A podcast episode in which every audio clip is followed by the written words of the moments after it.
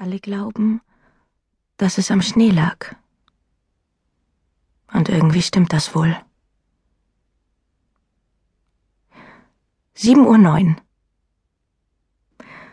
Ich wache auf und sehe, dass der Rasen vor unserem Haus von einer dünnen Decke aus pudrigem Weiß überzogen ist. Der Schnee liegt keine drei Zentimeter hoch, aber in diesem Teil von Oregon reicht schon ein Hauch von Pulverschnee, um alles zum Stillstand zu bringen. Wegen des Schnees, so wenig es auch sein mag, fällt die Schule aus.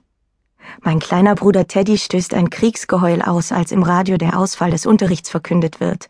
Schneefrei, brüllt er. Komm, Dad, wir bauen einen Schneemann.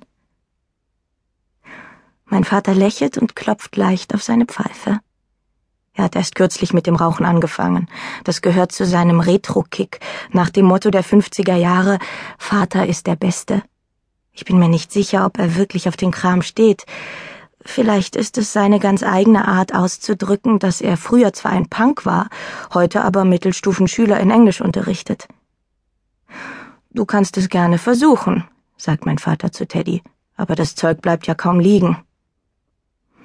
Es ist nicht zu übersehen, dass mein Vater glücklich ist. Der Schneestaub da draußen bedeutet, dass alle Schulen im Umkreis geschlossen bleiben, einschließlich meiner Highschool und der Schule, in der mein Vater angestellt ist.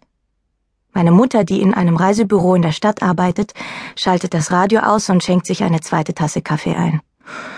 Tja, wenn ihr heute schwänzt, dann werde ich ganz bestimmt nicht ins Büro gehen. Sie nimmt den Hörer ab und sagt ihrem Chef, dass sie sich heute frei nimmt. Danach schaut sie uns an. Soll ich Frühstück machen? Mein Vater und ich brechen in schallendes Gelächter aus. Meine Mutter kriegt Müsli und Toast hin, mehr nicht. Vater ist der Koch in der Familie. Meine Mutter tut so, als würde sie uns nicht hören und holt aus dem Küchenschrank eine Packung mit Fertigbackmischung. Also bitte, wer will Pfannkuchen? Ich, ich, brüllt Teddy, mit Schokostückchen, ja? Du hast heute viel zu viel Energie, sage ich und zu meiner Mutter gewandt, du solltest ihm nicht so viel Kaffee geben. Er kriegt doch nur entkoffinierten, er strotzt einfach von Natur aus vor Kraft. Solange du mir keinen Seniorenkaffee gibst, ist mir das egal. Meine Mutter reicht mir eine dampfende Tasse und die Zeitung. Da ist ein hübsches Bild von deinem Liebsten drin. Echt? Ein Bild? Ja. Viel mehr haben wir diesen Sommer ja nicht von ihm zu sehen bekommen.